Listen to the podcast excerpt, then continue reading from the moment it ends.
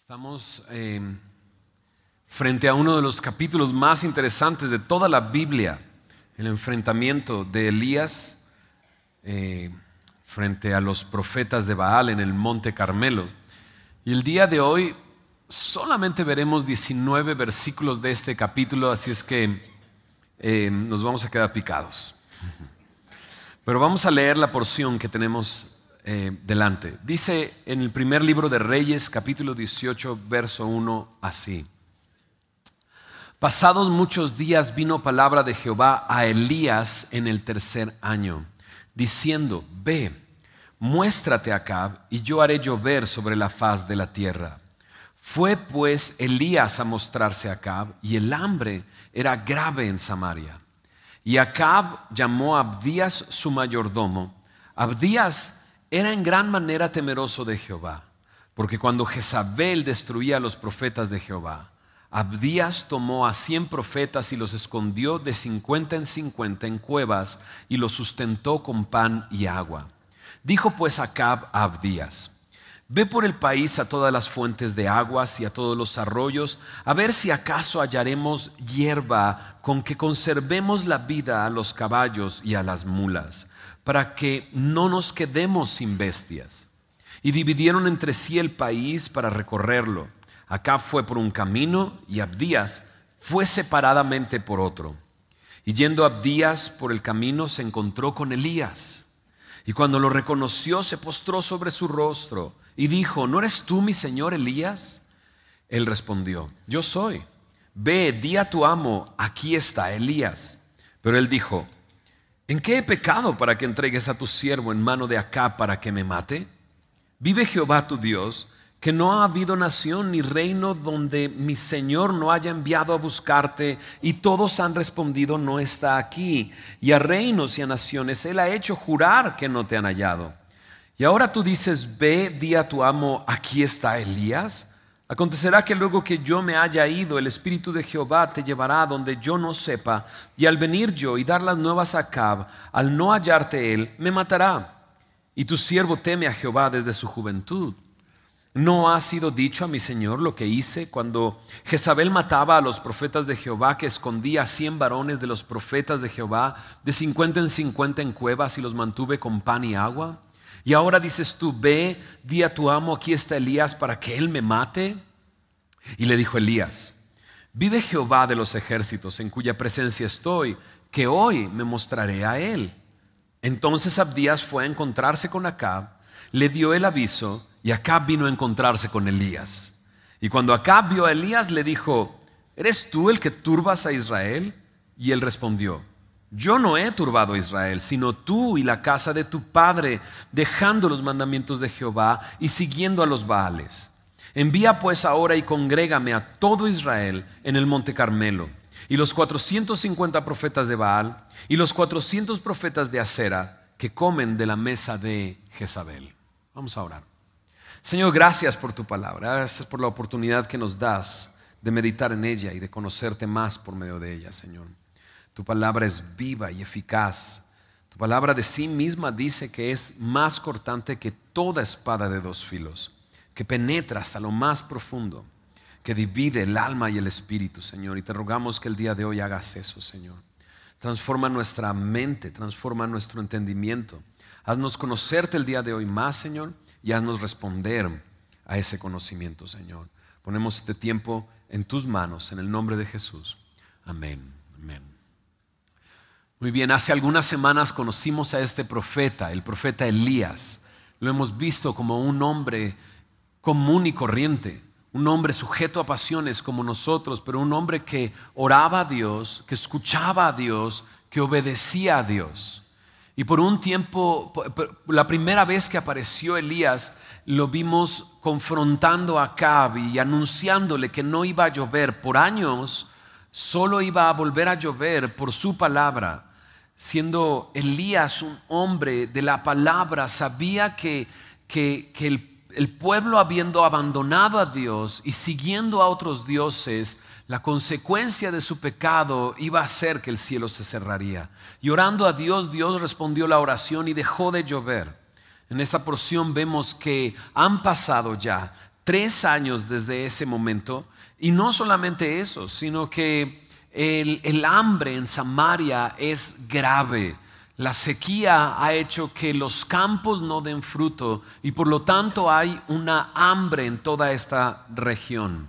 Pero después de que Elías fue a confrontar a Acab, al rey Acab, el rey Acab siendo el peor rey de Israel, dice en unos versículos atrás, en el capítulo 16, que era el, el que hacía lo malo delante de los ojos de Dios y que había sido peor más que cualquier otro de los reyes que habían reinado antes que él.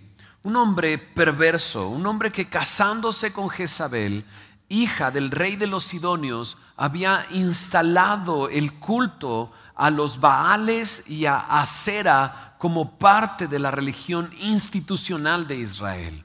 Había abandonado a Dios este rey y, y como consecuencia había esta sequía. Ahora hay esta hambre. Y después de que Elías va y lo confronta, Dios le pide a Elías, escóndete. Y eso es lo que hemos estado viendo las últimas tres semanas. Se escondió en el arroyo de Kerit. Y estando ahí en el arroyo de Kerit, Dios lo sustentó. Después Dios le dice, vete a Sarepta, que estaba en la región de los Sidonios. Y él se va a pesar del riesgo que corría salir de su escondite e ir allá. Y allá estuvo varios años también, siendo sustentado por una mujer viuda. Elías ha tenido una relación con Dios donde ha visto su sustento, su provisión día tras día. No solamente eso, sino el poder que Dios tiene para hacer volver el alma de un niño a su cuerpo. Y lo vimos eso la semana pasada. Como Elías ve el poder de Dios trayendo de los muertos al, al hijo de esta mujer, mujer viuda. Pero ahora Dios tiene otra instrucción para Elías. Y no hay cambio en, Elías, sino que él obedece.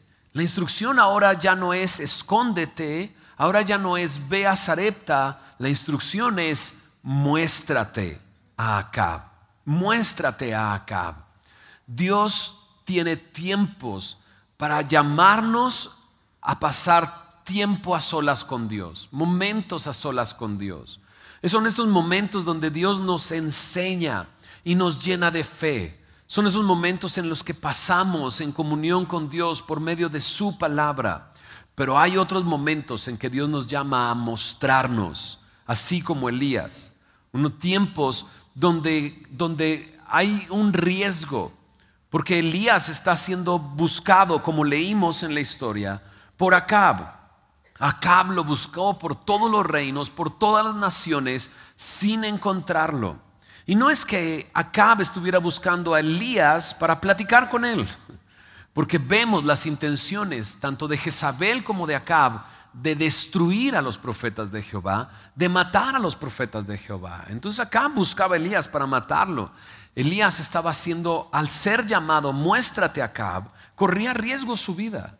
Y también hay momentos así en nuestra vida, momentos de dificultad, tiempos difíciles, de tribulación, donde se muestra el fruto de nuestro tiempo en comunión con Dios. Ha llegado ese momento para Elías de salir de su escondite y de mostrarse delante de Acab. Y aún a pesar de correr riesgo su vida del peligro que esto representaba, Elías fue. Dice ahí en el versículo 2 del capítulo 18, fue pues Elías a mostrarse a Acab. Una vez más, Elías, un ejemplo de obediencia. Su comunión con Dios le ha dado esa confianza de, obedecer a Dios. Ha visto su, su provisión, su sustento constantemente, su poder para traer a la vida al hijo de la viuda. ¿Cómo no obedecer a un Dios así? Y Dios se ha mostrado así a nuestras vidas. ¿Cómo no obedecerle de esa manera? Elías le obedece y va. Pero mientras sucede esto, de repente en, nuestro relato del día de hoy aparece un hombre llamado Abdías, junto con Acab, este rey malo, perverso, em, tiene como mayordomo a un hombre de Dios, a Abdías. Me dice ahí en el verso 3 que Abdías era su mayordomo, estaba a cargo de toda muy probablemente la casa de Acab o formando parte de su gobierno como mayordomo. Pero aún a pesar de que Abdías estaba muy cerca de Acab, se nos dice que Abdías era temeroso de Jehová. No nomás me dice que era temeroso de Jehová. En el verso 3 dice, Abdías era en gran manera temeroso de Jehová. Más adelante, cuando habla con Elías, le dice a Elías, tu siervo teme a Jehová desde su juventud. Desde joven, Abdías ha sido temeroso de Dios, pero está en medio de un gobierno corrupto, el gobierno del rey Acab. Un puesto importante, porque cuando habla Acab con Abdías, divide el país en dos y le dice, tú te vas a encargar de este lado, yo me voy a encargar de este lado. Así es que era un hombre importante, un creyente en medio de la corrupción de Israel.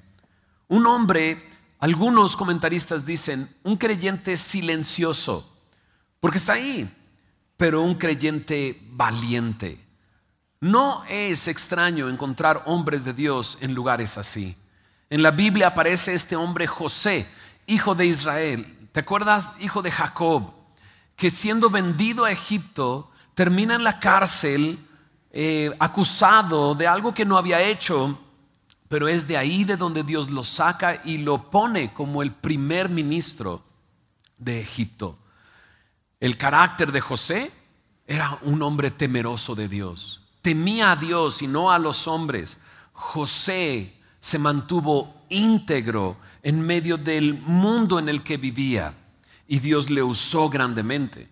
¿Qué me dices de Daniel?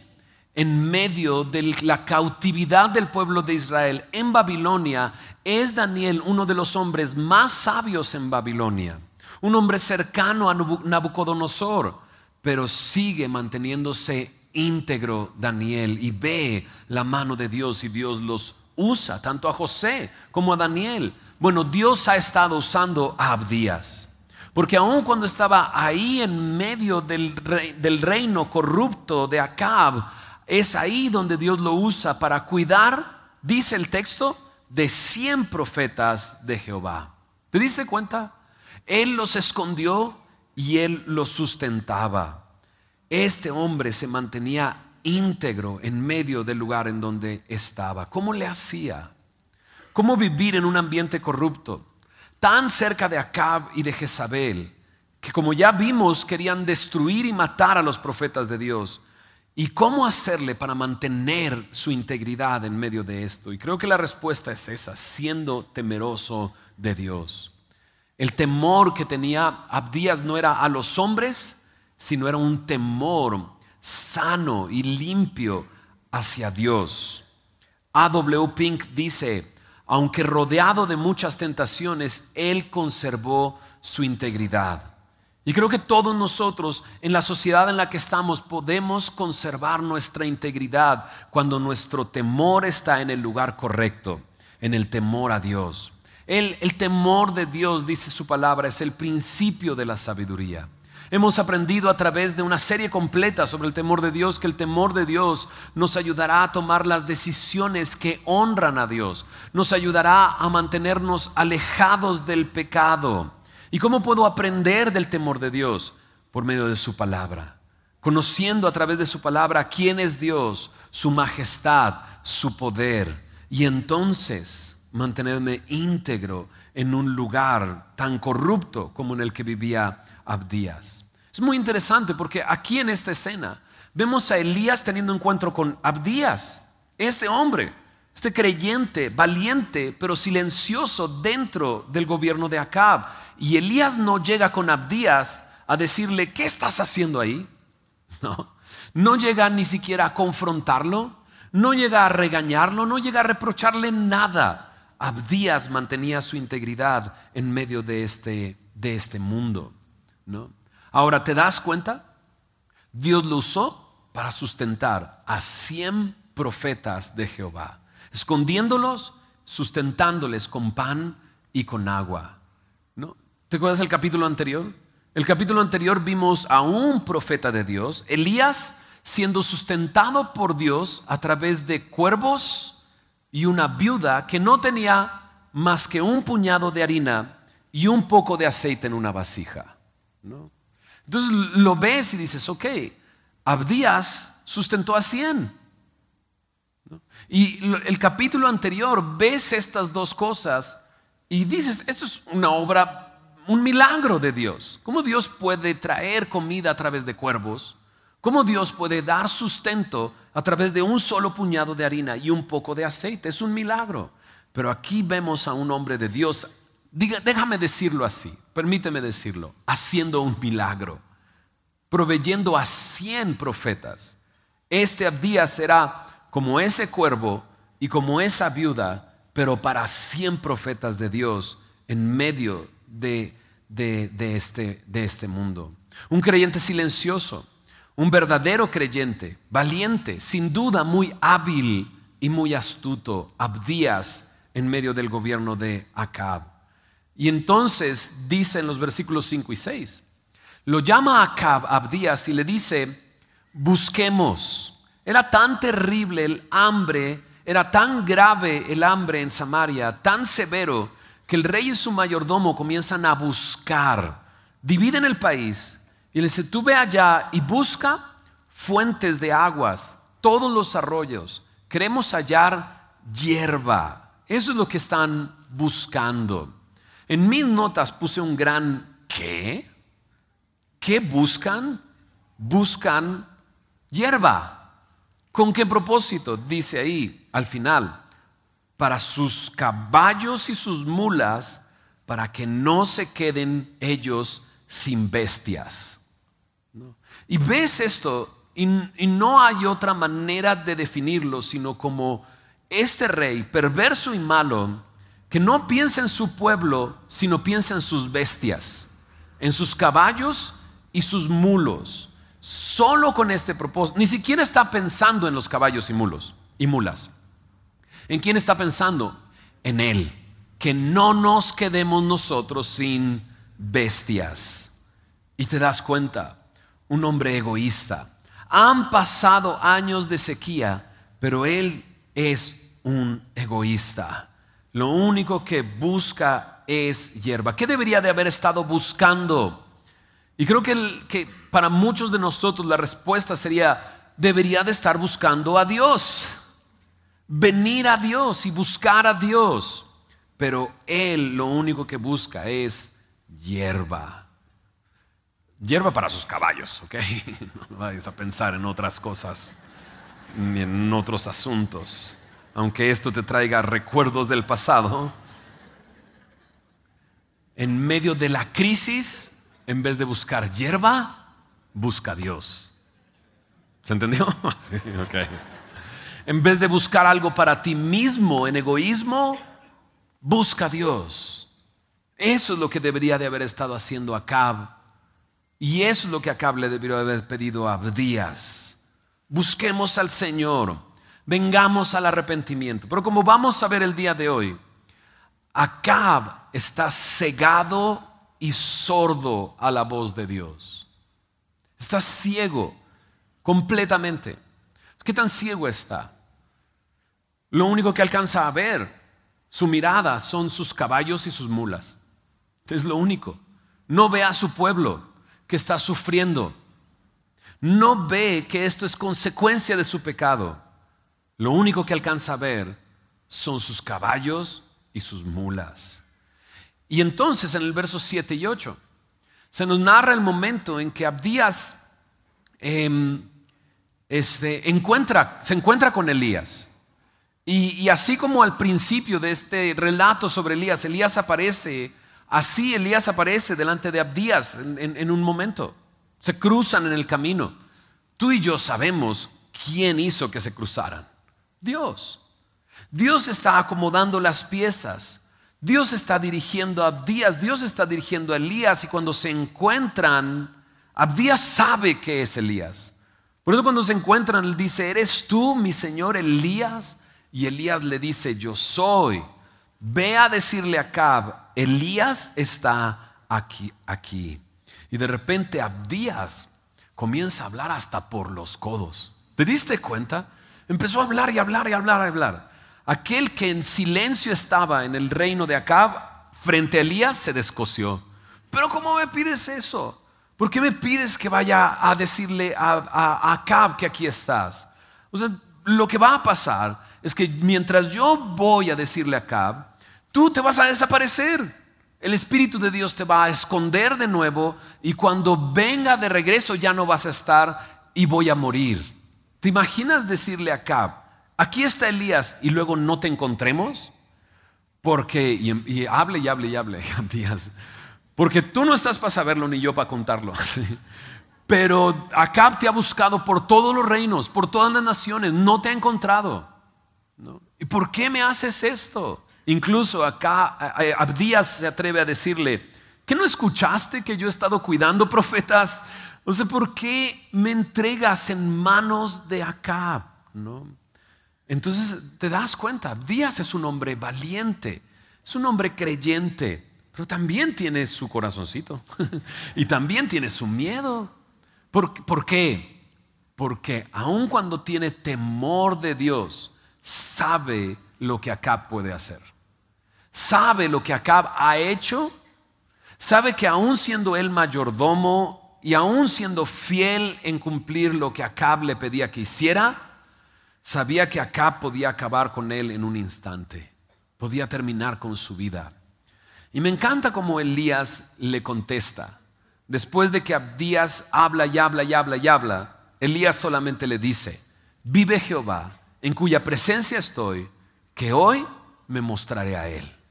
Y simplemente lo que hace Elías es, cuidar a Abdías. O sea, puedes comenzar a leer el pasaje donde Abdías habla y puedes sentir el peso que Abdías empieza a tener sobre sus hombros. ¿Cómo te atreves? ¿Pero por qué me pides que vaya?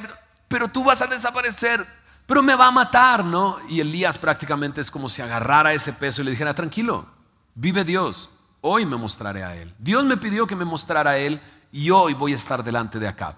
No voy a ningún lado, no me voy a esconder. La instrucción que recibí de Dios fue muéstrate. Y me encanta Elías en este sentido. Es hermoso ver que le quita un peso a Abdías de sus espaldas que no necesitaba cargar.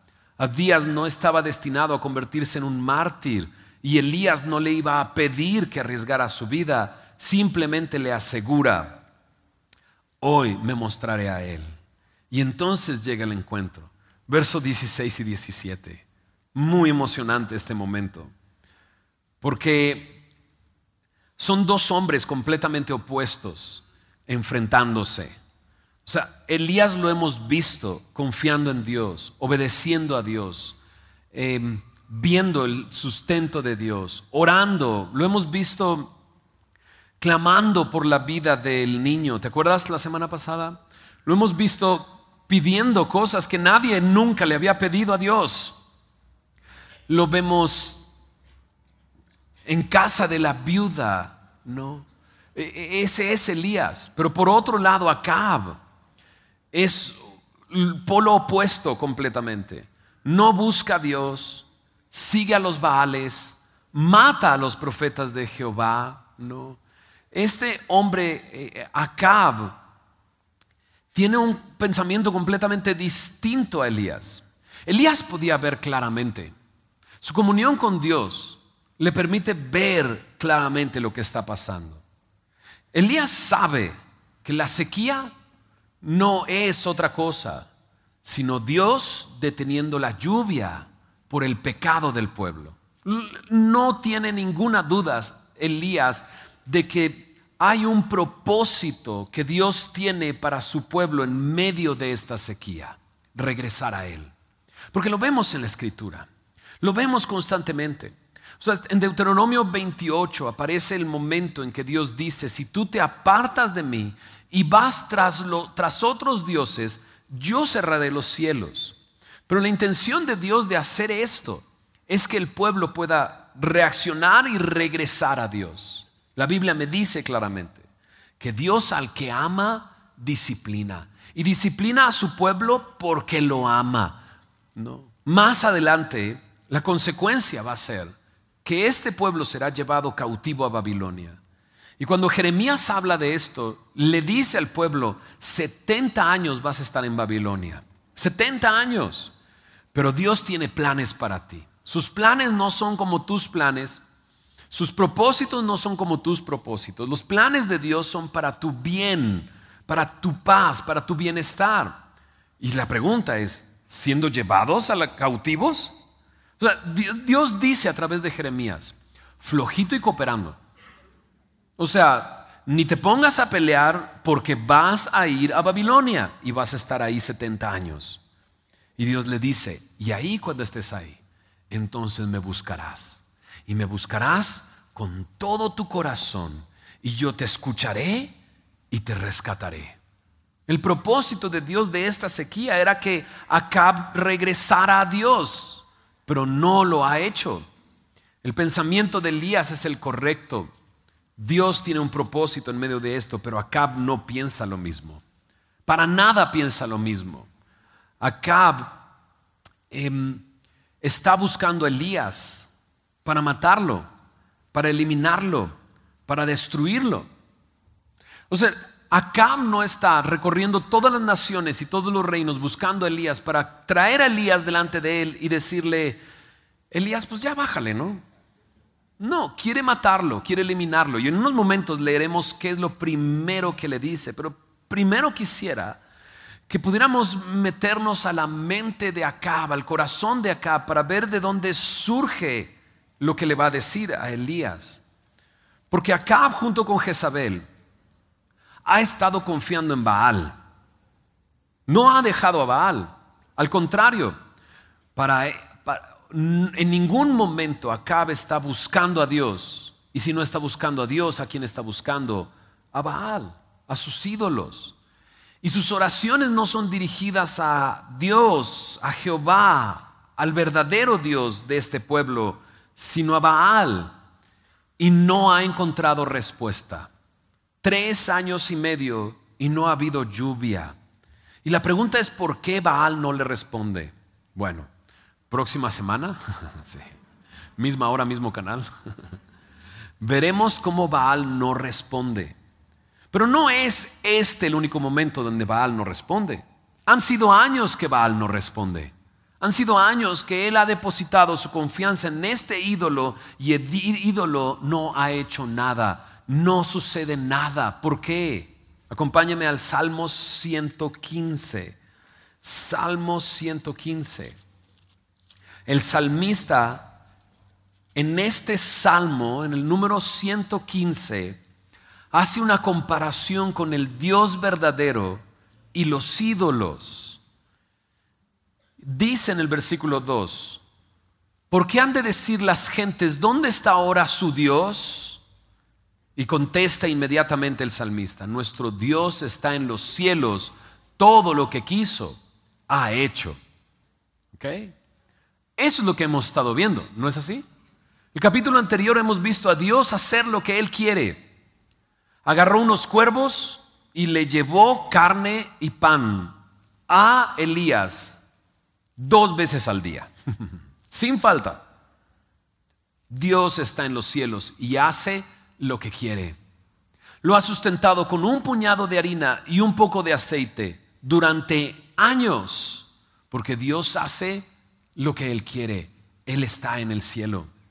No solamente eso, el alma de ese niño sale de su cuerpo, muere, está muerto, y Dios haciendo lo que Él quiere, regresa el alma al cuerpo de ese niño y lo entrega a su madre. Dios es Dios. Él está en el cielo y todo lo que quiso ha hecho. Ese es Elías. Sabe que es Dios tratando con su pueblo y que quiere que regrese el pueblo al corazón de Dios. Pero acá está Acab, que adora a Baal, que busca a Baal, que ora a Baal, pero Baal no le responde. Tiene que andar buscando hierba para sus caballos y mulas otra vez. ¿no? Porque Baal no le responde. ¿Por qué no le responde? Checa el Salmo 115, versículo 4 dice, los ídolos de ellos son plata y oro, obra de manos de hombres. Tienen boca, ¿qué dice? Mas no hablan. Tienen ojos, mas no ven. Orejas tienen, mas no oyen. Tienen narices, mas no huelen Manos tienen, mas no palpan, tienen pies, mas no andan, no hablan con su garganta. Hay una gran diferencia entre el Dios verdadero, creador del cielo y de la tierra, y los ídolos hechos con manos de hombres de plata y de oro. Eso era Baal, un ídolo, la fabricación que surge del corazón perverso de un hombre. Eso es Baal. Y no ha respondido para nada. Pero Acab no ve lo mismo que Elías. ¿Por qué? Mira lo que dice el verso 8. Salmo 115, verso 8. Semejante a ellos, o sea, a los ídolos, son los que los hacen y cualquiera que confía en ellos. Acab confiaba en estos ídolos y ahora es semejante a ellos.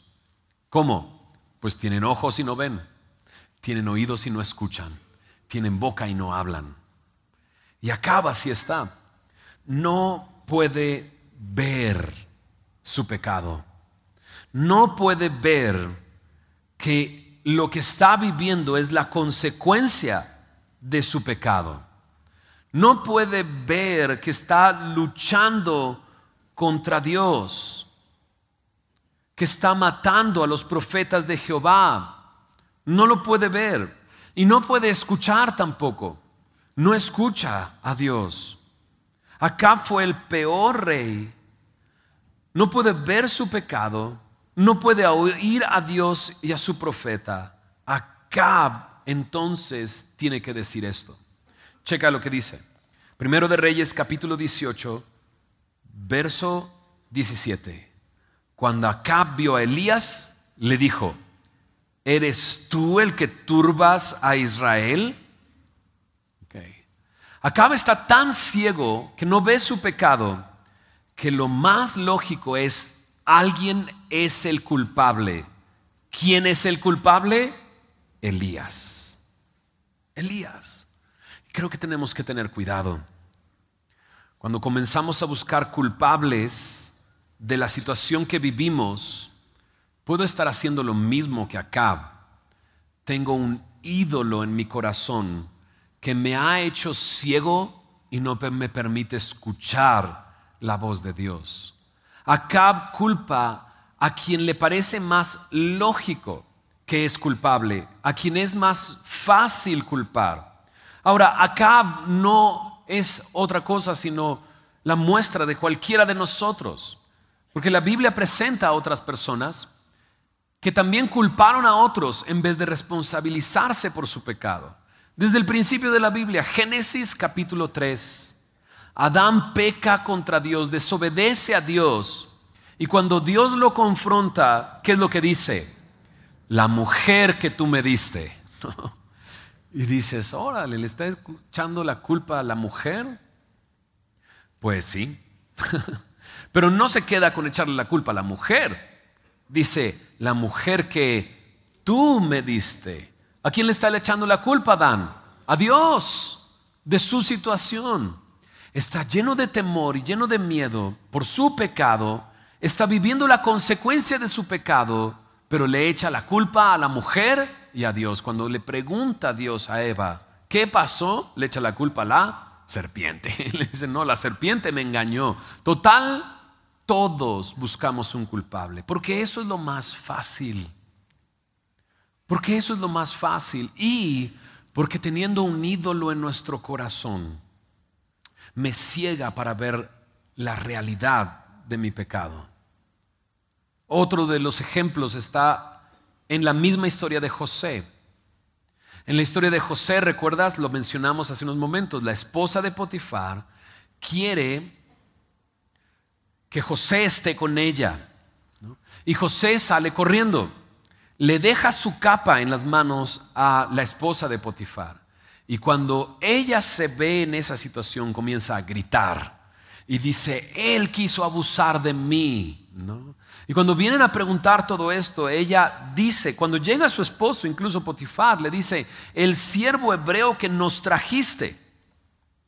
Entonces le está echando la culpa al siervo hebreo, pero tú lo trajiste. Entonces ¿a quién le está echando la culpa? A su esposo. ¿De qué? qué interesante. Cuando no queremos ver nuestro pecado, cuando un ídolo nos ha cegado y no podemos escuchar, lo más fácil es echarle la culpa a alguien más. Y aquí está Acab frente a Elías. Eres tú el que ha turbado a Israel. Acab está engañado. No lo ve. No puede ver.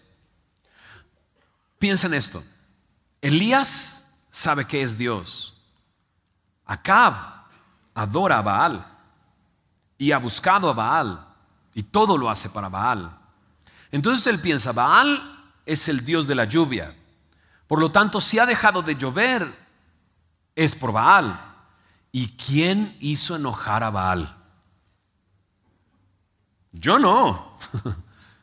Elías fue el que hizo enojar a Baal.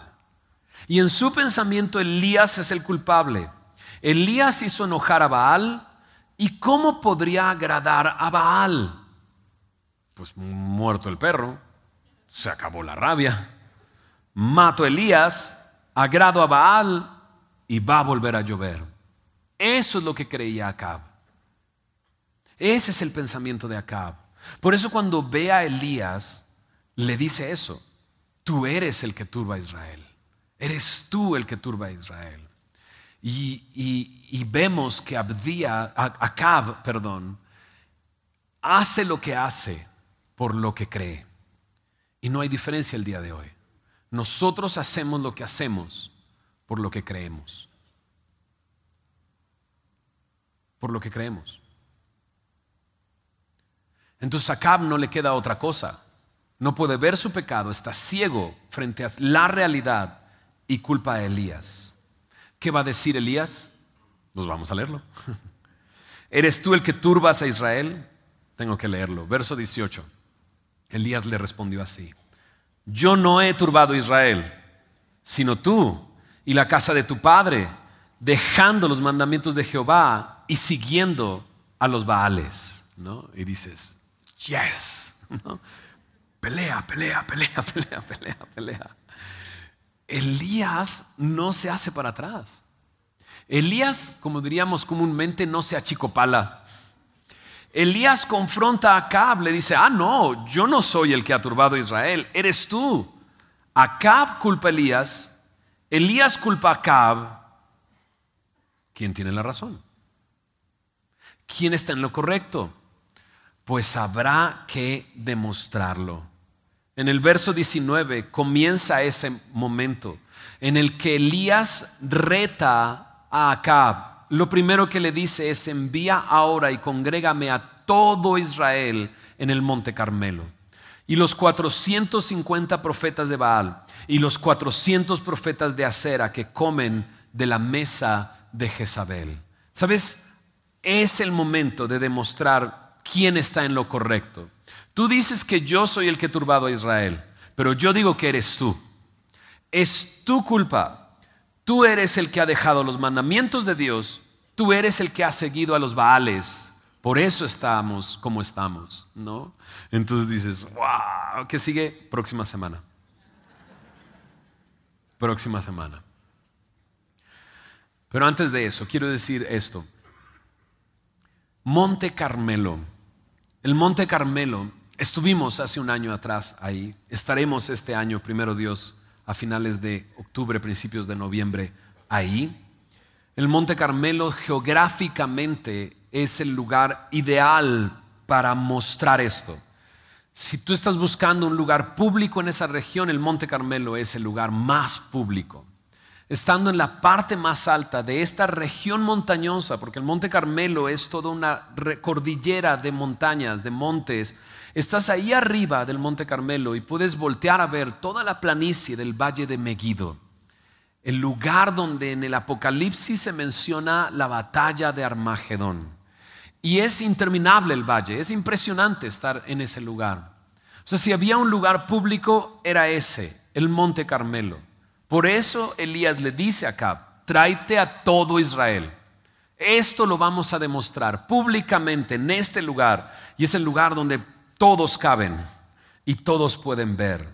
En la batalla pública, la batalla frente a, frente eh, eh, entre Jehová y los dioses Baal y Acera. No solamente es eso, el monte Carmelo no tiene un significado para el pueblo de Israel. O sea, lo que le está diciendo Elías es, en tu cancha y con tu balón. Listo, donde tú entrenas. Yo no quiero que haya ninguna ventaja para mí. Y conforme vayamos viendo el desarrollo de la escena, nos daremos cuenta que lo que Elías hace, lo hace para mostrar que no hay ninguna ventaja para él en este enfrentamiento. Y el Monte Carmelo es eso, en tu cancha con tu balón. Lo quiero hacer ahí donde tú crees que va al reina, donde tú crees que a reina. Y no solamente te traigas, tráete a Israel, tráete a los profetas de Baal y a los profetas de Acera. 850 profetas unos de Baal, otros de Acera, ¿no? De esta diosa Acera, frente a Elías y su Dios, ¿no? Entonces ves la escena. ¿Te imaginas 850 hombres? Esos son un chorro de hombres.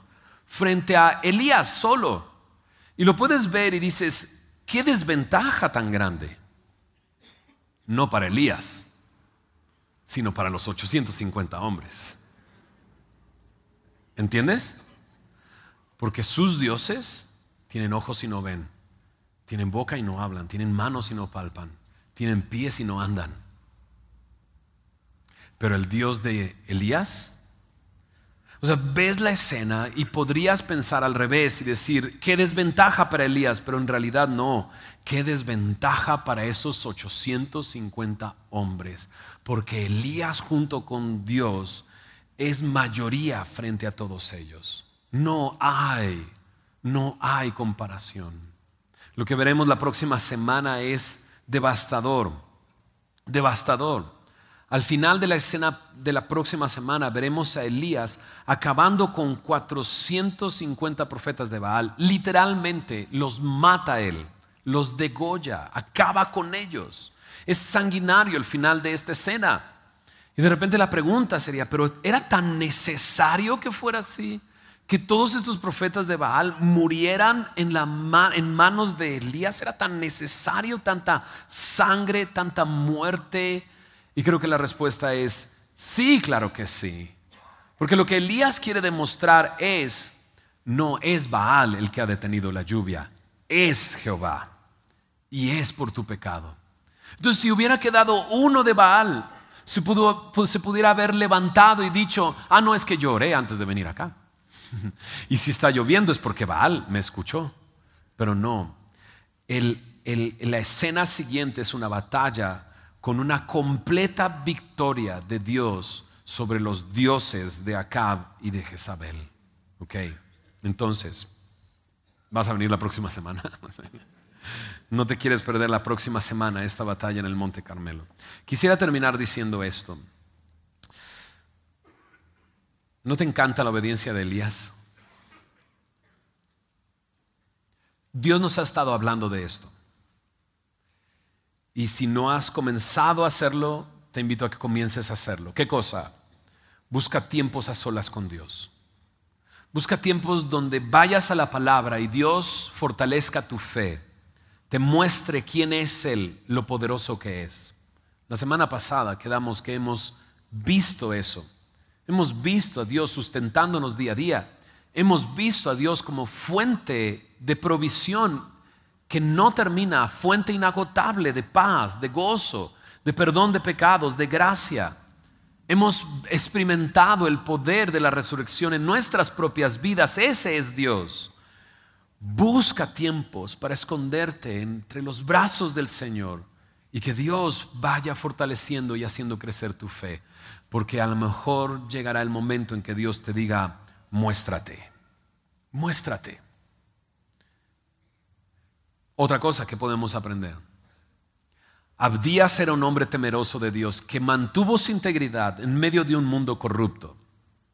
Dices, yo quiero eso. no sé dónde desarrollas tu vida y tu trabajo, pero Dios quiere que en el lugar donde tú estés, seas temeroso de Dios, mantengas tu integridad seas astuto y hábil y Dios pueda usarte donde estás. Dios usó Abdías cuidando de 100 profetas, 100 profetas en medio de este mundo corrupto. Tercero, ¿le estás echando la culpa a alguien?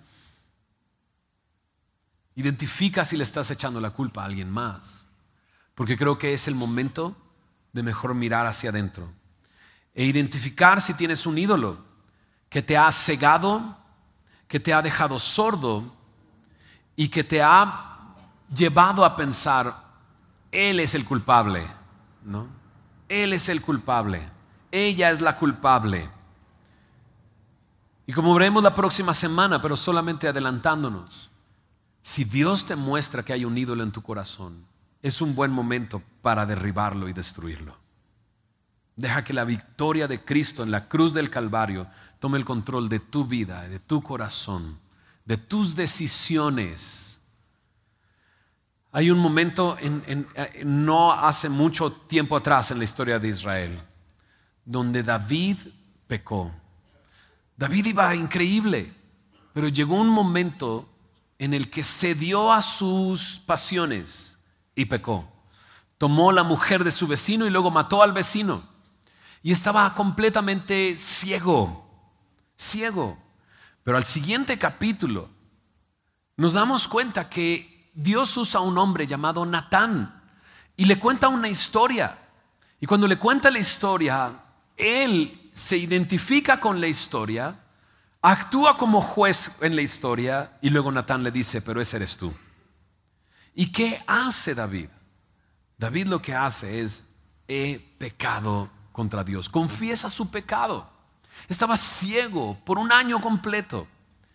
Y a lo mejor el día de hoy tú estás escuchando a Dios. ¿Has estado ciego? ¿Has estado sordo a lo que Dios te está diciendo? Pero por alguna razón, a lo mejor la historia del día de hoy, ves a Cab y dices, wow, ese soy yo. Ese soy yo, me la paso buscando culpables, me la paso buscando quién es el culpable en vez de identificar mi pecado. En vez de darme cuenta que me he secado por dentro. David dijo eso después de ese momento. Mientras callé se secaron mis huesos. Tu mano estaba sobre mí más, cada vez más pesada. Y si Dios en su misericordia el día de hoy te hace ver, así como David vio a través de lo que Natán le mostró, a lo mejor Dios te está mostrando a través de la historia de Acab algo que hay en tu corazón.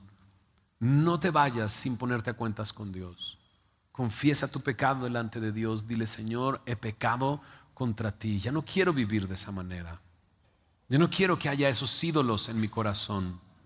Ya no quiero confiar en ellos. Quiero confiar solamente en ti. Tira tus ídolos, derríbalos, destruyelos y haz a Jesucristo tu Señor y tu amo el día de hoy. ¿Oramos? Señor, gracias por tu palabra. Al observar esta historia, Señor, sin duda podemos identificarnos de una u otra manera. Señor, tú conoces nuestro corazón, conoces nuestra vida, conoces los lugares donde, donde estamos, conoces lo profundo de nuestros pensamientos. Y es tu deseo, Señor, atraernos a ti, Señor. Esa es nuestra oración el día de hoy. Jesús, atrae, atráenos a ti, Señor. Antes de que se nos olvide, Señor, que sin ti estamos perdidos. Señor, haz tu obra en nuestros corazones, Señor. Ayúdanos a identificar, Señor si hay un ídolo en nuestro corazón que nos ha cegado y nos ha hecho sordos a tu voz. Señor, si constantemente estamos buscando culpables, Señor, llena hoy nuestro corazón de gracia y de esperanza, de, de, conocer, Señor, que tú quieres transformarnos, que tú quieres hacer una obra en nosotros. Transfórmanos, Señor. Esa es nuestra oración, transfórmanos este día. Señor, en este mundo corrupto, ayúdanos a mantenernos temerosos a ti, Señor. y a mantener nuestra integridad delante de ti. Y úsanos en el lugar donde tú nos tengas, Señor, te lo pedimos. Y Señor, haznos ver como Elías veía, Señor. Y, si hemos estado viendo como Acab, Señor, eh, Señor, trae arrepentimiento a nuestro corazón. Y cambia nuestra mente, Señor. Cambia nuestra manera de pensar, te lo pedimos. Señor, en el nombre de Jesús oramos. Amén.